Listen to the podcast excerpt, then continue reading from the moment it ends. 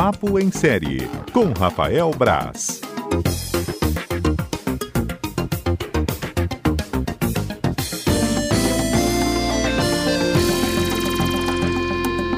Rafael Braz, boa tarde. Nada do Rafael? Ih, Rafael foi embora? Ah, então a gente vai ter que refazer a ligação com ele, olha só, viu? Vamos então refazer essa ligação com o Rafael.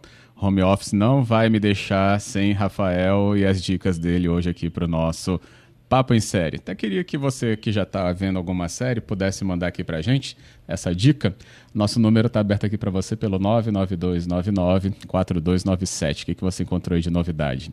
Bem, Rafael voltou com a gente. E aí, Rafael, caiu quando a gente te chamou, né? É, ouviu Papo em Série. Aqui, Rafael Braz. Cortou. Só as pegadinhas, pegadinhas. É normal, faz parte, faz parte. Estamos Vamos lá, Braz. Você que é o senhor das dicas aqui para os nossos ouvintes, o que, que você separou para a gente hoje de série? É, eu uma série bem legal, que eu vi muito pouca gente falando. Eu acho que. Eu explicaria por quê, talvez.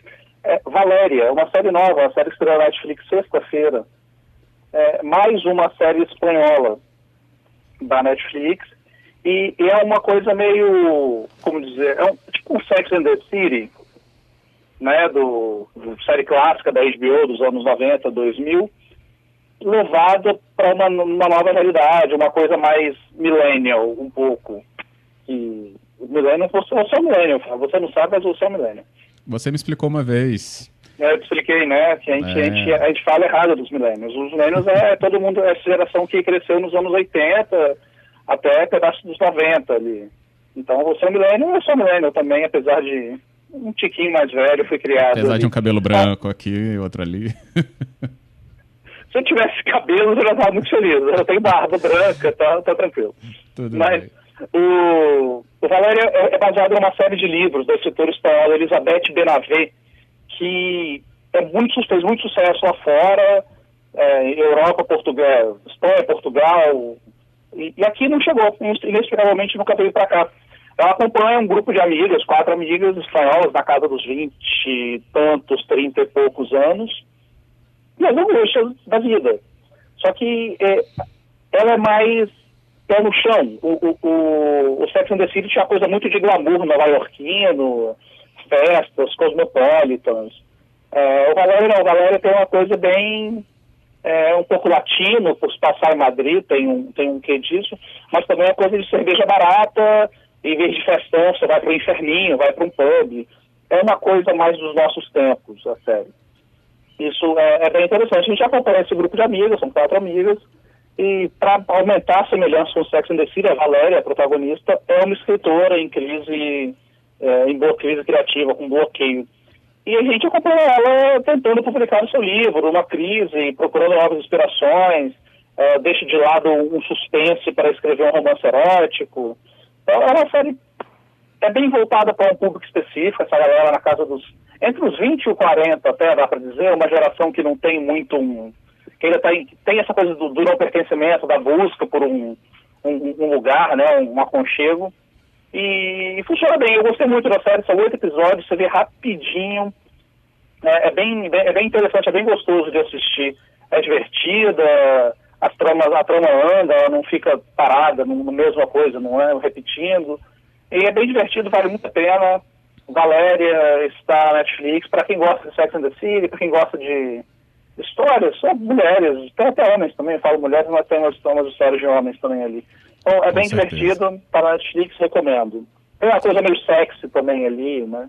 Não tem nada de sacanagem, assim, não, mas é uma coisa meio sexy no ar, que é bem interessante. Show, Valéria. Netflix, né? Netflix. Show. Tem outra dica? Tem outra dica que é rapidinho, é, é uma minissérie da Netflix também, Hollywood. Que é, é mais assim como Era Uma Vez em Hollywood fez ano passado o filme, né? É uma série que reescreve a história de Hollywood. Só que enquanto o filme Tarantino pegava um recorte ali, né, do caso da Sharon Tate, a série, que é a série do Ryan Murphy, criador de Glee, do The Politician, também está na Netflix, tem um acordo, ele tem um acordo de 300 milhões de dólares com a Netflix, né, então vai produzir bastante, vai ter bastante coisa dele nos próximos, nos próximos anos. é uma série que ela invade Hollywood mesmo. É, é um mergulho na, na, na, indústria, é, mais, é bem mais fictícia, mas ela é um mergulho na indústria, então tem, um, tem de tudo, tem todos os estereótipos da a loira bonitona que quer ser uma estrela, um, cara que, que, tem, que quer ser um astro, ele está ali só porque ele é bonitão. O, o que eu achei interessante da série é que ela, ela é otimista pra caramba ela pega todos os, os, preconceitos que tem em Hollywood até hoje, as coisas de, de, de representatividade, questões de feminismo, a gente vê muito com Me Too no, nos anos passados, e ela, ela, dá uma olhada otimista disso. É, é, bem interessante, quem gosta das coisas do Ryan é tudo bem colorido, eu acho os problemas de direção ali, mas os atores são ótimos, tem o Jim Parsons do Big Bang Theory, tem, os atores são muito bacanas, é uma série super otimista, é super, no final das contas, é super super good vibes, assim, é super interessante de, de se ver. Hollywood está na Netflix também, a minissérie, não tem segunda temporada, nada, é uma história fechada. É a outra boa opção também aí para essa semana. Ótimo, Braz. É, os ouvintes até falei para mandarem algumas dicas aqui para gente, é, na hora que a ligação estava sendo refeita. Então até recebi aqui algumas, dá para falar antes do repórter CBN, né? Como o Wagner mandou Último Dragão, não sei se você conhece essa. Ela está na minha lista, eu não assisti ainda. Vamos assistir então, Wagner, tá na lista, hein? É, temos outra aqui também do Pedro, Hollywood, é muito bom é. mesmo. Acabei de falar aqui. É, o final é, é emocionante, até chorou. É, então, é bem, eu, eu, achei bem bonito no final, eu, eu, achei que fosse uma série diferente.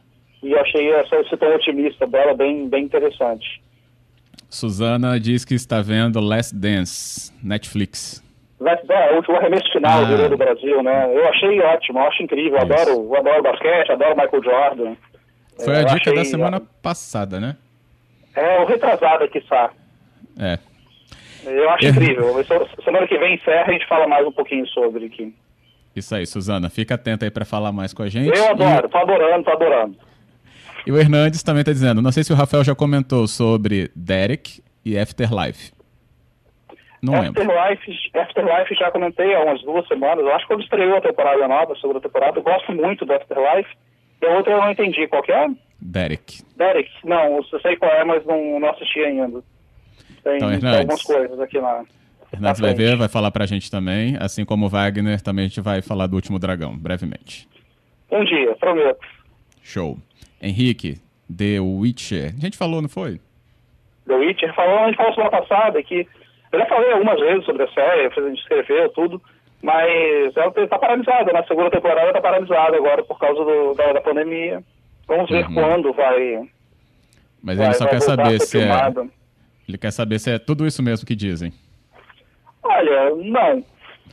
não é tudo isso que dizem.